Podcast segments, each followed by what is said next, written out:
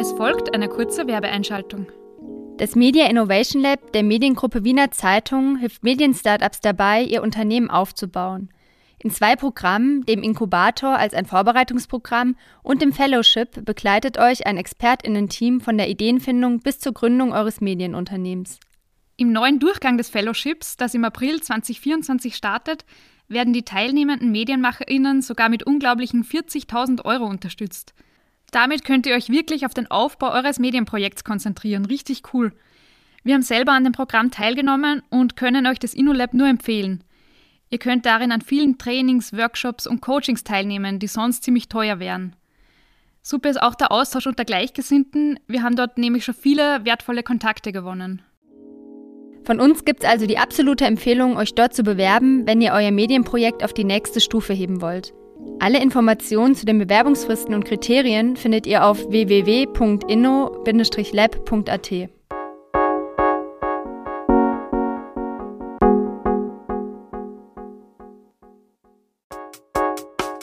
Das ist die zweite von drei vertiefenden Folgen, in denen wir gemeinsam mit drei Expertinnen tief in die Medienkritik abtauchen.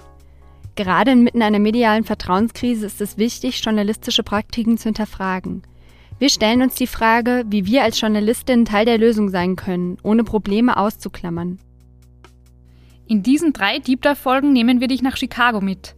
In einer Transatlantic Summer School haben wir uns zwei Wochen lang intensiv mit unserer journalistischen Arbeitsweise auseinandergesetzt und das Konzept des Solutions Journalism kennengelernt. Für die nächste Inselmilieu-Reportage, die im Jänner erscheinen wird, haben wir viel Zeit in einem Waschsalon verbracht und dort Aufnahmen gesammelt. Bevor wir aber in das Soziotop Waschsalon eintauchen, gewähren wir dir in diesen Folgen einen Blick hinter die Kulissen unserer Podcast-Produktion. Wir zeigen dir, wie wir bei unseren Reportagen vorgehen und welche journalistischen Ansätze dahinter stecken. Fortunately, on our holiday, we are following breaking news on Chicago's west side. Five teenagers were shot there. Somebody says, Oh, don't go to that neighborhood, it's really bad. We're also watching breaking news in the south suburbs. We begin with the violence in Chicago, which was fueled by the city's gun epidemic. It continues to surge each year. More than 2,000 people have been shot this year in the Windy City. Over 400 died. If we only surround ourselves with problems, then it uh, makes us increasingly powerless and hopeless. A group of people who came out of Venezuela, all the way from Venezuela, with hopes of a better life. They've been living on the streets. They say, We're going back home. One of them declaring the American dream doesn't exist. Since this is heavily Latino area and Latinos using that laundromat, you're going to learn about immigration. I mean, in the most intimate way. In Teil 1 haben wir von der bekannten US-amerikanischen Journalistin Lauren Kessler erfahren, wie sie konstruktiv und lösungsorientiert arbeitet und wie wir ihre Ansätze für unsere Reportagen anwenden können. In diesem zweiten Deep Dive geht es nun um Fotojournalismus. Wahrscheinlich weißt du schon, dass ich Fotografin bin. Jede unserer Podcast-Reportagen hat auch eine Fotostrecke, die dich visuell zu den unterschiedlichen Menschen und an die verschiedenen Orte mitnimmt. In dieser Folge besuchen wir das Chicago Center for Photojournalism. Gemeinsam mit der US-Fotografin Denise Keim, dem österreichischen Pressefotografen Matthias Kremer und der deutschen Bildredakteurin Nadja Masri setzen wir uns mit der Bedeutung, den Herausforderungen und den Chancen des Fotojournalismus auseinander. Die Einblicke in den Fotojournalismus können für dich spannend sein, wenn du dich bis jetzt noch nicht so oft damit beschäftigt hast. Für Fotografen und Fotografinnen wird es interessant sein, mehr über konstruktive, lösungsorientierte Ansätze in diesem Fachgebiet zu erfahren. Das ist da vorne, siehst du das Schild? Fotogallery. Mhm. Da ist das so eine kleine Tafel. Ah, ja. ja, cool. Hat auf jeden Fall geöffnet. Wir sind gerade auf dem Weg in das Chicago Center for Photojournalism. Das Center ist uns bei der Recherche im Internet aufgefallen. Was wir bisher wissen, das Center wurde von der Fotojournalistin und Streetfotografin Denise Keim gegründet und im März 2023 eröffnet. Wir haben Denise direkt angerufen und uns für ein Treffen verabredet. Google Maps verrät uns, wo wir das Center finden. In der Wilson Avenue im Stadtviertel Uptown Chicago. Ach geil, mit Fotobüchern. Liebe ich ja. Cool. Wir stehen vor drei wandhohen Fenstern, die eingerahmt sind von roten Backsteinwänden. Bilder zieren die Fensterscheiben. Unter Center habe ich persönlich mir irgendwie was anderes vorgestellt. Größer und industrieller und irgendwie auch unpersönlicher. Diese Räume hier erinnern mich eher an eine kleine Galerie, wie ich sie auch aus Deutschland oder aus Österreich kenne. Hello, hello, hello. Hi. Fine, thank you. Wow, nice place. Wir betreten den kleinen Raum mit dem dunklen Holzboden. Er ist aufgeteilt in Ausstellungsfläche und in Bürobereich. Abgetrennt durch einen weißen Vorhang sehe ich Aktenordner, Drucker und eine Kaffeemaschine. Eine große, dunkelhaarige Frau tritt hinter dem Vorhang hervor und kommt entschlossen auf uns zu. Hey, Denise. Jana. Hi, Julia. Nice to meet you. Hi, nice to meet you. Denise Keim hat das Chicago Center for Photojournalism gegründet. 2020 zog sie nach Chicago, nachdem sie mehr als 30 Jahre lang als Fotojournalistin, Straßenfotografin und College-Dozentin gearbeitet hat. Ihr großes Anliegen ist es, die Fotografie als Kunstform für kommende Generationen zu erhalten. So, das ist die Gallery. Cool. Wir setzen uns an einen großen Tisch in der Mitte des Raums. Auf einer Marmorplatte liegen Schwarz-Weiß-Fotos ausgebreitet und ein Fotobuch mit dem Titel Chicago's South Side – eine Geschichte des schwarzen Chicago vor 50 Jahren. Im Center finden immer wieder Fotoausstellungen statt. Der Ort dient auch Fotojournalistinnen zur Vernetzung und bietet ihnen einen Raum, sich über ihre Arbeiten auszutauschen. We just had a famous Bob Black was in here. He's a old uh, Chicago photographer, retired now. He's a legend. Okay. And he was just here. You just missed Really? him. Yeah. Ah, And okay. he's showing. He photographed. The Fotografie-Ikonen wie Bob Black konzipieren hier Projekte. Denise will mit ihrem Center GeschichtenerzählerInnen dazu befähigen, vielfältige Facetten ihrer Gemeinschaften sichtbar zu machen und gängige Narrative zu erweitern. Ihre Mission ist es, durch fesselndes visuelles Storytelling zu berühren und Menschen aktiv werden zu lassen, beispielsweise was Menschenrechtsfragen betrifft. By embracing diversity, we aim to create a stronger, more inclusive field of photojournalism that accurately reflects the rich tapestry of human experiences. I love this. Right? So it's really the underserved voices because even ourselves, we can get caught up in the one story fits all, even in our own families, right? Somebody says, Oh, don't go to that neighborhood, it's really bad. So then it's not all bad because families live there, like, so just not falling for that one storyline in our personal lives, in our family lives, in what's going on in the world, what this story is about. Um, just not to get caught up in that single story. And to break st- stereotypes? Yes. And how do you break free from that other than showing more, more, showing more stories, talking to more people, you know? Genau wie die Fotografin Denise Keim und die Journalistin Lauren Kessler, die könnt ihr euch in Teil 1 anhören, möchten auch wir mit den Inselmilieu-Reportagen Stereotype brechen, Menschen und Situationen aus verschiedenen Perspektiven abbilden und ein umfassendes Bild zeigen. Damit sind natürlich auch inhaltliche Perspektiven gemeint. Ein Beispiel. Fotografiere ich die zerschlissene Hose der wohnungslosen Frau oder ihre farbig leuchtenden Fingernägel, die sie sich in der Früh sorgfältig auf der Bahnhoftoilette lackiert hat. Richte ich den Kamerafokus bei unserer Auslandsreportage in Kamerun auf die staubige Hinterhofecke, in der sich gerade ein Hahn hingesetzt hat, oder zwei Meter weiter nach links auf die sorgfältig aufgestellten Staffeleien und die Gemälde einer kamerunischen Künstlerin, in deren Atelier wir uns gerade befinden. Die gleiche Situation aus unterschiedlichen Winkeln fotografiert, kann einen ganz anderen Eindruck machen und eine andere Geschichte erzählen. Am tollsten ist es für mich, wenn die BetrachterInnen irritiert sind, weil sie die Inhalte der Bilder nicht direkt einordnen können und es nicht in ihr Schubladensystem passt. What importance or what role has photojournalism in the society today? What should it do? It should inform, educate, and inform, and let the viewer make up their own mind instead of being told what to think, told what they're seeing. right? We're still learning every day, even though we're out in the world and we think we know. Like, even me, when Alex put the show up, I thought I knew something about Cuba, uh, but I didn't know anything. Denise zeigt auf die Fotos, die hinter ihr an der Wand hängen. Sie sind Teil der Fotoausstellung des Chicagoer Pulitzer-Preisträgers Alex Garcia. In seiner Bildreihe Enduring Ties, Resilience and Longing in Cuba zeigt er Ausschnitte aus dem Alltag verschiedener Menschen in Kuba. So once he put the work up, I started doing my own research and I uncovered a world I had no idea about.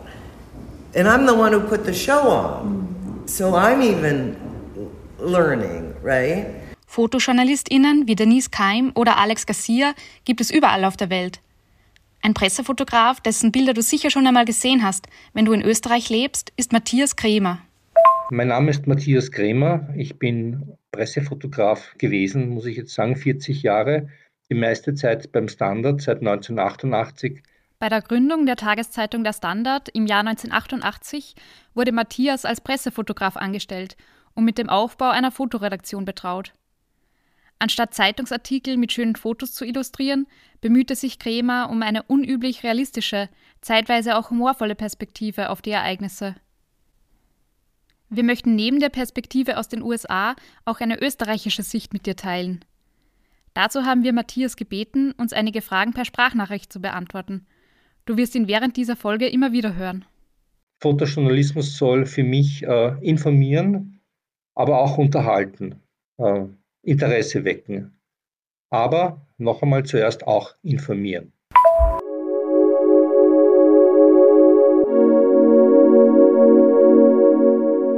Fotos haben die Kraft, komplexe Geschichten auf eine Weise zu kommunizieren, die oft schneller und wirkungsvoller ist als reiner Text.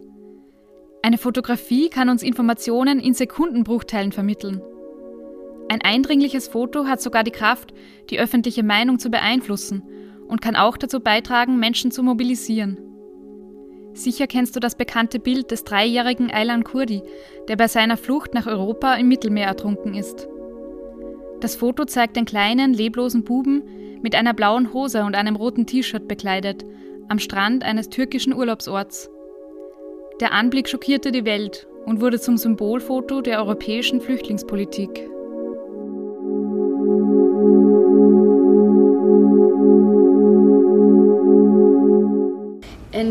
In your opinion, what should photojournalism look like today?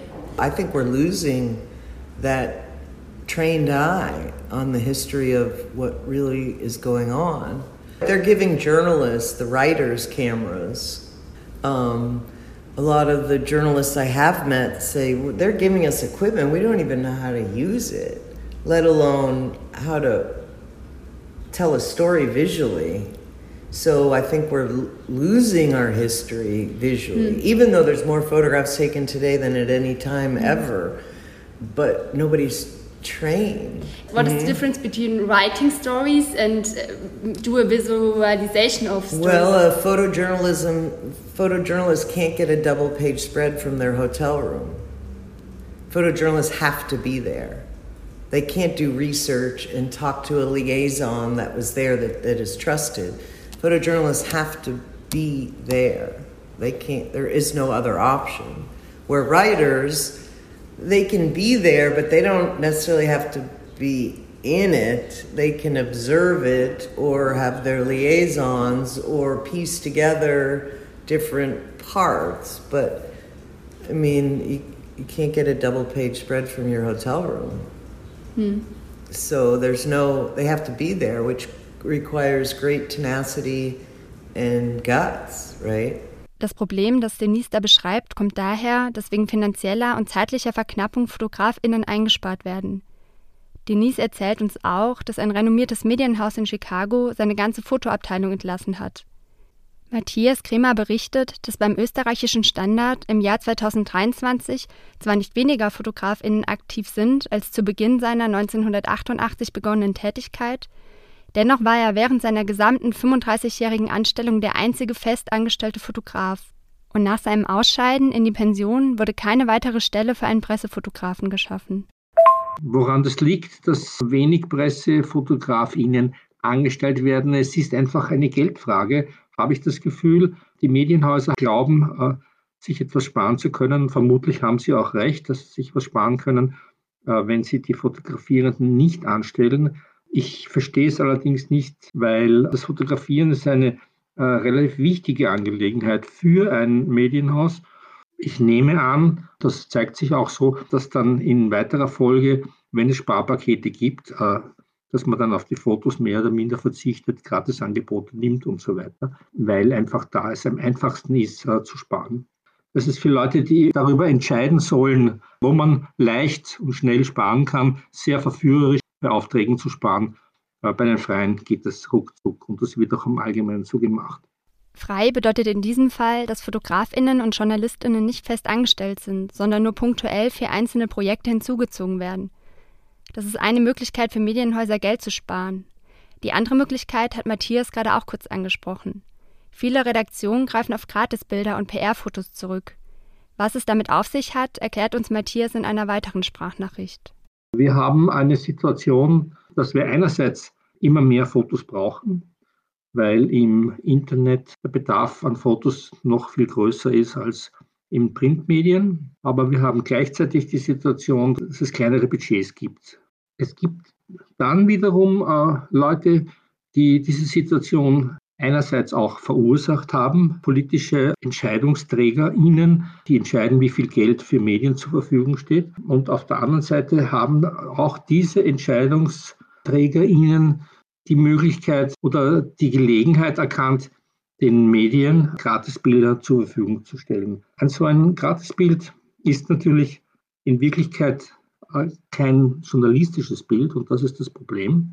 Gratisbilder haben einfach die Absicht, die Leute, die diese äh, Bilder zur Verfügung stellen, gut darzustellen oder die Chefs, also die Politiker, einfach besser schön darzustellen. Es ist nicht die Aufgabe des Journalismus, die Leute schön darzustellen, sondern Nachrichten zu übermitteln, Fakten darzustellen und Fotos auch so zu bringen, dass man sagt, das ist es, äh, wie es ausschaut und nicht so, wie die Leute es gerne hätten. Die Schwierigkeit ist dann besonders groß, wenn wenig Geld ist und wenn viele Bilder gratis da sind. Und wenn man dann anfängt, als Medienunternehmen diese Bilder zu verwenden, gerät man dann irgendwann einmal in eine Glaubwürdigkeitskrise. Und diese Glaubwürdigkeit ist äh, je nach Art des Mediums ein Kapital, das wirklich schwer wieder zu gewinnen ist. Eine Qualitätszeitung die regelmäßig Bilder, PR-Bilder in ihrem journalistischen Teil verwendet, verspielt die Glaubwürdigkeit und damit eigentlich das Wesentlichste einer guten Marke. Manche dieser inszenierten PR-Fotos werden direkt aus dem Bundeskanzleramt oder anderen politischen Stellen in die Redaktion geschickt. Auch die APA, die nationale Nachrichtenagentur Österreichs, verwendet diese nicht journalistischen Bilder und spielt sie gemeinsam mit journalistischen Bildern an die Medienhäuser aus. Matthias erkennt darin eine große Gefahr. In den Redaktionen stehen die MitarbeiterInnen unter Zeitdruck und erwarten nicht, dass die von der APA gelieferten Bilder nicht ausschließlich journalistischer Natur sind. Es gibt dazu auch einen sehr spannenden Standardartikel, den verlinken wir in den Shownotes. Jetzt aber zurück nach Chicago und zu Denise. Auch sie erzählt uns eine Geschichte über Inszenierung und wie Redaktionen versuchen, FotografInnen zu instrumentalisieren. I was at a conference in New York City and it was when the Iraq War was going on. And it was a panel, of, and there was hundreds of people in the audience, and it was a panel, and about four of them had flown back from Iraq to talk to the people at this photo convention. Mm-hmm. And yet everybody was talking, asking what kind of camera they used and stuff. And I'm like, oh my God, these guys just came back from Iraq to talk to you. So I got enough courage. I had a red jacket on, thank God. And they said, one more question. In my red jacket, they're like, and I'm like, how is your images being used in the publications that are paying you to go there? And they were a little conflicted. They were like, well, um, even Newsweek changes our captions. Mm. Newsweek, which is one of the most respected newspaper, you know, magazines about news, they said they change our captions, but we still want access, so we're going to let that happen. Mm. Because if we didn't let that happen, then we would lose access, and photojournalism has a really long shelf life. But all of them were in different parts of Iraq, and all the editors at the newspaper in their cubicles were calling them up separately saying, We need photographs of Iraqis celebrating. Like they, they were asking for specific images to fit their agenda mm. that they were supporting in their mm. magazine. Mm. And the photographers were like, I don't know where you're at, but there is nobody celebrating here. Like nobody, anywhere. So what are you what are you after? Also, dass manche Medien gezielt Bilder anfordern, die zu ihrer Geschichte passen, aber nicht der Realität entsprechen, das war mir nicht bewusst und es irritiert mich ziemlich. Genauso wie wenn Bildunterschriften von der Redaktion geändert und entkontextualisiert werden. Damit sowas nicht passiert, gibt es im Idealfall eine Bildredaktion. BildredakteurInnen agieren als Verbindungsstelle zwischen FotojournalistInnen und der Redaktion. Eine von ihnen ist Nadja Masri. Sie arbeitet als freie Bildredakteurin, Dozentin und Beraterin und war unter anderem bei der Zeitschrift Geo in New York tätig. Seit 2011 leitet sie die Klasse Bildredaktion der renommierten Ostkreuzschule für Fotografie in Berlin. Dort vermittelt sie den Studierenden und Teilnehmenden nicht nur den Wert von Fotografie, sondern auch ganz praktische Tools. Wir erlernen oder vertiefen das Lesen können von Bildern. Wir starten im Kurs mit einer Bildanalyse, benennen Kriterien, die ein gutes Bild ausmachen, behandeln unterschiedliche Genres in der Fotografie und diskutieren natürlich aktuelle Debatten. Mit dieser erlernten Bildkompetenz ist man in der Regel in der Lage, das Thema des Bildes zu erkennen und zu beschreiben, dann Bilder in ihrem Aufbau, ihrer Wirkung und Qualität differenziert zu betrachten und eben auch einzuschätzen, ob der Inhalt real oder fiktiv ist. Also wenn ich Bilder sehe, sei es auf Social Media, in Zeitungen oder im Fernsehen, dann gehe ich erstmal nicht davon aus, dass sie fiktiv sind. Als Fotografin weiß ich aber natürlich, dass es einen Riesenunterschied macht, aus welcher Perspektive ich wann und auch was fotografiere. Das ist ein bisschen wie beim Artikelschreiben. Welche Zitate nehme ich mit rein? Wie möchte ich eine Person darstellen lassen? Welche Elemente aus ihrem Leben erzähle ich und welche lasse ich weg? Es ist absurd, dass man bei Fotografie viel eher denkt, dass die Aufnahme der Wahrheit entspricht, weil man die Szene ja vor sich hat und die Bildinhalte quasi mit den eigenen Augen sieht. Wie ist es also möglich, als Fotografin oder als Fotograf wahre Aufnahmen zu machen? Denise und ihre KollegInnen haben sich dafür auf einen Code of Ethics geeinigt. Diese Guideline enthält gemeinsam definierte Richtlinien für die Fotografie, die bei der Erstellung von Fotoreportagen eingehalten werden. This um, code of ethics. Yes. What is this about? Okay, so photojournalists, journalists all have a code of ethics, which um, it's a long list, and it's changed since digital has come into play. So it's really um, non-biased, fact-based, not opinionated, um, no photo opportunities, which Facebook and Instagram are all photo opportunities. And what I mean by a photo opportunity, meaning it's staged. Nicht alle FotojournalistInnen halten sich an einen Code of Ethics und produzieren unvoreingenommene, faktenbasierte Bilder. Und dann gibt es da noch ein weiteres Problem. Fotos, die von künstlicher Intelligenz erstellt werden. Mit frei zugänglichen Tools kann jeder und jede heute kostenlos im Internet Bilder erstellen, die erschreckend echt aussehen. Das ist gefährlich, denn die KI kennt keinen Code of Ethics. Ob ein Bild authentisch ist oder KI generiert, wird immer schwieriger werden zu erkennen. Das Thema ist super wichtig und leider auch sehr komplex. Adobe hat ja kürzlich KI-generierte Bilder zum aktuellen Nahostkonflikt generiert. Ich bin nicht nur fassungslos, sondern finde das unverantwortlich. Doch diese Tatsache macht deutlich, dass authentische Bilder noch wichtiger und bedeutender sind und auch vertrauenswürdige und zuverlässige Informationsquellen und Agenturen, die garantieren, dass es keine KI-generierten Bilder bei ihnen gibt. Das US-amerikanische Softwareunternehmen Adobe landete zuletzt in den Schlagzeilen. Es verkaufte KI-generierte Szenen vom Krieg im Nahen Osten. Einige Websites verwendeten diese Bilder, ohne sie als Fälschung zu kennzeichnen. Das Problem ist, rechtliche Vorgaben zur Veröffentlichung und Kennzeichnung KI-generierter Bilder gibt es kaum. Aktuell liegt es vor allem an den Medien selbst, ob sie solche Bilder nutzen und wie sie diese kennzeichnen. Die Hauptfehlerquelle bei KI-Bildprogrammen wie Midjourney oder DALI sind aktuell die Hände. Immer wieder haben Personen einen sechsten Finger. Auch Brillengestelle, Zähne und Ohren sind anfällig für Fehler.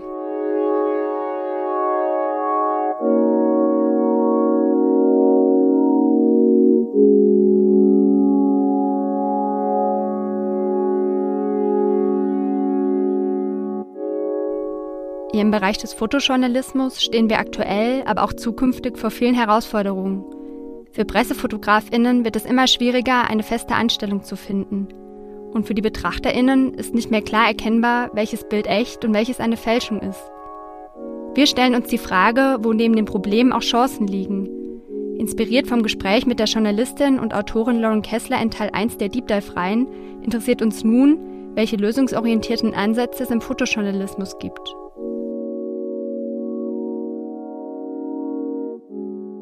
In our summer school, we spoke a lot about solution journalism.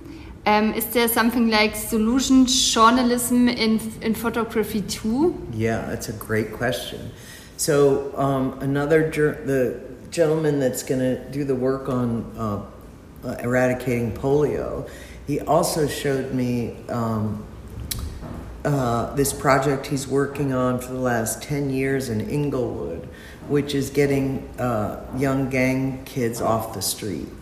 And there's a woman that's organized this community where it's a safe space, they can come in um, and they teach them skill sets and they have activities and programming and um, it's a it's a boxing center. So like, that is exactly solution journalism even in this neighborhood, I've been going, we've got some gangs going on around here and that have been fighting each other for 20 years. One's on one side of the street, the other one's on the other side of the street.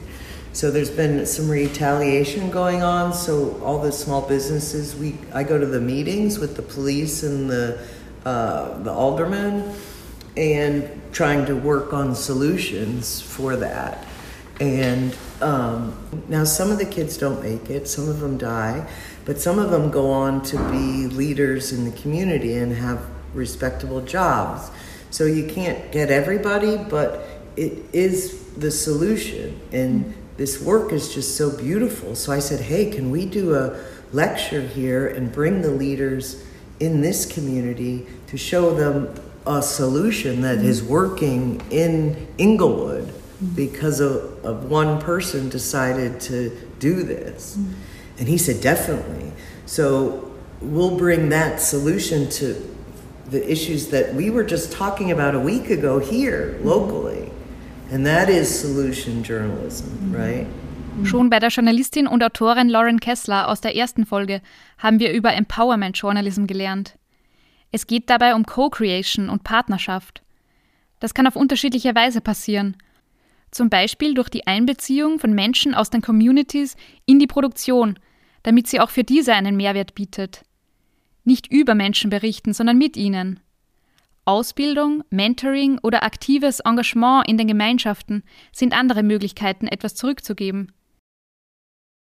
Maybe I can shortly show you some pictures of the, um, the laundromat. I don't know if you have been to this place, probably not. It looks like this. There's one boy looking because there's a Spanish um, TV there. Uh huh. Then uh, we met this girl and she's just sitting there and waiting. and oh, look at her. Just bored. Yeah, she's waiting for a laundry too. So, what you're doing is really important. Hmm. I mean, did you interview anybody in the laundromat? Yeah, sure, we do a lot of interviews. One woman, she said she's social worker and during COVID she didn't have contact with other people and then she went back after COVID to the laundromat and it felt like, ah, the, there's still the world, the people live and everything and... Kannst du mal die Bilder aus dem Waschsalon ein bisschen beschreiben? Ja, die Fotos im Waschsalon, die sind sehr bunt und laut einerseits, wegen diesen bunten Farben und Neonröhren und allem und andererseits sind sie ganz eigentlich leise und still und fast ein bisschen einsam, weil ich Menschen, die dann alleine auf den Fotos sind, porträtiert habe, wie sie eben warten und wie sie in Gedanken sind oder wie sie ja eigentlich eher ein bisschen alleine sind und für sich sind. Also diese Kombi finde ich ganz spannend aus diesem mhm. lauten, bunten, grellen Setting bei dieser Alltagsbeschäftigung, dem Waschen, dann aber trotzdem irgendwie so ja auch was irgendwas Einsames haben. Und beim Laundromat fand ich total spannend auch, ähm, die Menschen, die dorthin kommen, die machen ja alle das Gleiche, die waschen ihre Wäsche. Und das ist eigentlich was, kann was sehr Intimes sein, weil diese Schmutz, Schmutzwäsche da auszubreiten, die äh, Unterhosen und all das, das ist ja nichts, was man normalerweise eigentlich in der Öffentlichkeit macht. Und die Leute machen das dort. Und sie dabei zu beobachten, wie sie alle das Gleiche machen, aber eigentlich einen sehr intimen Vorgang. Und das festzuhalten, das fand ich auch interessant. Mhm ich finde, deine Fotos sind ja wieder voll cool geworden vom Waschsalon. Und mich würde eigentlich interessieren, ähm, fragst du alle Menschen vorher, bevor du das Foto machst? Weil oft sieht man sie ähm, in Situationen, wo sie sich, glaube ich, selber unbeobachtet fühlen. Ja, das stimmt. Ähm, ich frage jeden Menschen, den ich fotografiere, davor, wenn es möglich ist, ähm, bitte die Menschen dann aber auch wieder ihrer Tätigkeit weiter nachzugehen und so zu tun, als wäre ich gar nicht da. Äh, das ist mir extrem wichtig. Also ähm, ich mag nicht gerne diese gestellten Fotos, die ich dann inszeniere oder wo ich sage, bitte stell dich ja. dahin und schau da dahin, sondern ich beobachte viel, bevor ich die Menschen anspreche. Ich sehe da schon bestimmte Positionen oder ja bestimmte Arten, wie die Menschen sich bewegen, verhalten und ähm, wenn überhaupt, bitte ich Sie, die, das nochmal nachzustellen, so, aber das kommt alles aus dem natürlichen Verhalten heraus. Mhm. Und im Idealfall werde ich als Fotografin eigentlich unsichtbar. Ich sage kurz, hey, äh, ich finde das total spannend, irgendwie ähm, kann ich da ein Foto von machen, aber bitte mach einfach weiter und tu so, als ob ich gar nicht da wäre. Und dann mache ich das Foto zwischendurch. Wie ist es für dich persönlich, auf Menschen zuzugehen und sie in ihrem Alltag zu fotografieren? Naja, am Anfang ist es natürlich schon immer eine Überwindung, vor allem weil die wenigsten Menschen damit rechnen, dass da jetzt auf einmal irgendwie eine Fotografin steht und äh, von ihnen ein Foto gemacht wird, weil sie gehen ja einer Tätigkeit nach, die für sie eigentlich total normal ist, so wie hm. Wäsche waschen im Laundromat ja. zum Beispiel. Also ich überlege auch, wenn da auf mich plötzlich jemand zukommen würde, sagen würde, voll spannend, was du machst, ich würde gerne ein Foto von dir machen, würde ich denke, äh, bitte geh lieber weg. Ähm, genau, deswegen sind sie erstmal ein bisschen irritiert oft, mhm. ähm, aber dann freuen sie sich eigentlich, ähm, ja, dass sie wahrgenommen werden und gesehen mhm. werden in dieser Aktivität. Ähm, es ist ganz spannend, weil die meisten sich reflexartig dann sofort irgendwie strahlend hinstellen und lächeln und äh, sich inszenieren schon so ein bisschen, weil sie das so gewohnt sind, dass das wichtig ist für Fotos. Mhm. Und ich dann sage, nee, nee, bitte mach genau weiter wie davor, schau gar nicht in die Kamera, sondern mach deine Tätigkeit weiter. Das irritiert dann die meisten. Die brauchen dann ein bisschen, bis sie wieder reinkommen, so in ihre Alltagssituation mhm. und in, ihr, in ihre Aktivität. Mhm. Ich glaube, oft fühlen sie die Menschen auch wertgeschätzt oder anerkannt, ähm, wenn wir da an ankommen, oft im mit äh, Fotokamera, mit Aufnahmegerät. Also so, so nimmst du das auch wahr, oder? Nehme ich schon wahr. Manche sind natürlich aber auch erstmal sehr eingeschüchtert. Hm. Also es ist ja nicht jeder möchte irgendwie fotografiert werden und findet das auch erstmal ein bisschen komisch.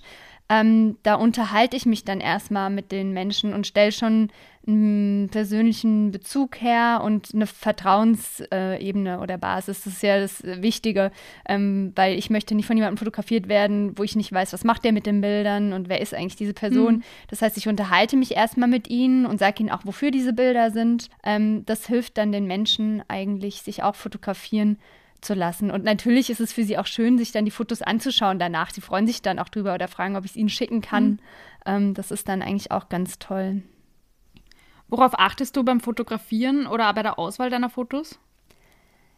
Also die erste oder wichtigste Rolle spielen eigentlich eben die Menschen äh, darauf und ob ich etwas spüre, ähm, was sie vermitteln. Also sei es irgendwie dieses äh, Einsamsein, dieses Warten, Fröhlichsein, also einfach emo welche Emotionen mhm. rüberkommen. Ähm, aber natürlich achte ich dann auch auf äh, Sachen wie Licht und Bildkomposition und auch den Ausschnitt, der ist ja ganz äh, wichtig, irgendwie welchen Ausschnitt wählt man. Bei den Fotos in dem Laundromat im Waschsalon war es natürlich total spannend, auch mit diesen Spiegelungen zu arbeiten von den Waschmaschinen. Und das macht mir Spaß, ähm, da nicht so ganz direkte Fotos zu machen, sondern eigentlich eben genau mit diesen Spiegelungen zu arbeiten. Das ging dort besonders gut. Und dann gab es dort auch so viele kleine schräge Details, äh, wie mhm. irgendwelche Sombrero-Hüte an, an der Wand aufgehängt und eben kleine ähm, Holzkreuze mit Maria, neben aber irgendwie Achtung Überwachungskameraschildern und also es war einfach viele lustige Details, die Spaß gemacht haben, auch fotografisch das mhm. zu entdecken. Ich mag das sehr gerne an deinen Fotos, dass man oft so kleine Details sieht, die dann im Alltag oft gar nicht so auffallen, aber du bringst es dann sehr spannend rüber auf den Bildern. Also ich finde, du hast oft dann ungewohnte Perspektiven oder eben man sieht ähm, Alltagsszenen in ein ganz anderes Licht gerückt. Finde ich immer spannend. Aber das ist voll schön, wenn das passiert oder funktioniert, weil ich glaube, ja, was ich will, ist tatsächlich ja den Alltag, also das, das Leben als Alltag, aber auch Gegenstände im Alltag, ähm, ja, mehr Aufmerksamkeit zu mhm. schenken oder sichtbarer zu machen oder dazu anzuregen, einfach sehr aufmerksam auch durch den mhm. eigenen Alltag zu gehen und diese Dinge wahrzunehmen und sie nicht nur als Alltagsgegenstände oder Alltagsbegegnungen ähm, zu verstehen. Mhm. Ne? Hey, hey Val. How are you? What did you bring me? More chocolate. You're bad. You a flashlight of uh, Alexis. Uh... Well, come back. I got to teach my class tonight, um, but come back uh, tomorrow. Thank you. This is what the neighborhood does. He just, he just brings you chocolate. and brought me food. Really? Yeah, this is what happens here.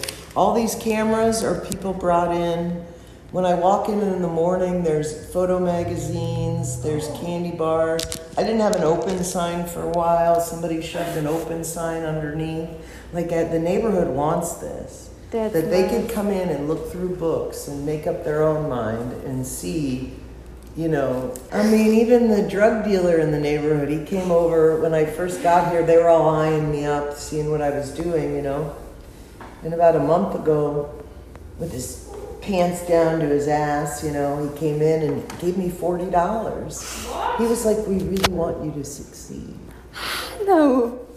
Während dem Gespräch mit Denise kommen immer wieder Menschen rein. Sie bringen Denise Süßigkeiten, ein Mittagessen oder möchten mit ihr plaudern.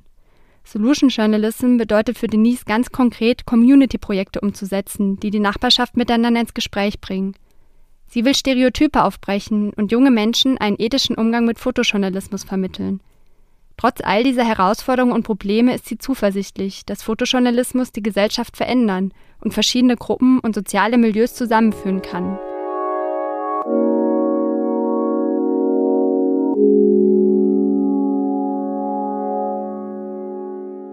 Im dritten Teil dieser Deep Dive-Serie widmen wir uns einem anderen Fachgebiet, das Einfluss auf unsere Arbeit hat, der Soziologie.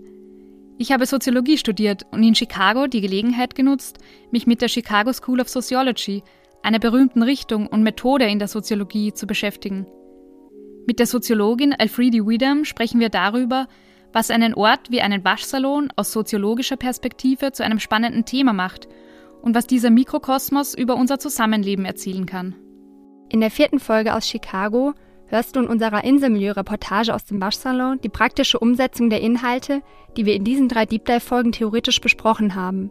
Folge uns auf Instagram oder Facebook und abonniere unseren Newsletter, um sofort mitzubekommen, wenn die nächste Folge online geht.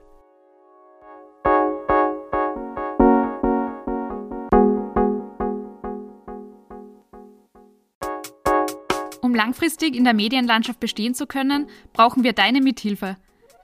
Bereits ab 4 Euro im Monat kannst du unsere Arbeit unterstützen. Im Gegenzug bekommst du nicht nur Einblicke in unterschiedliche Lebensrealitäten, sondern auch brandneue Inselmilieu-Bauchtaschen, Hauben, Tattoos, Seifenblasen und Sticker. Unser Steady-Portal haben wir in den Shownotes verlinkt. Wenn dir Inselmilieu gefällt, dann sag es ruhig weiter.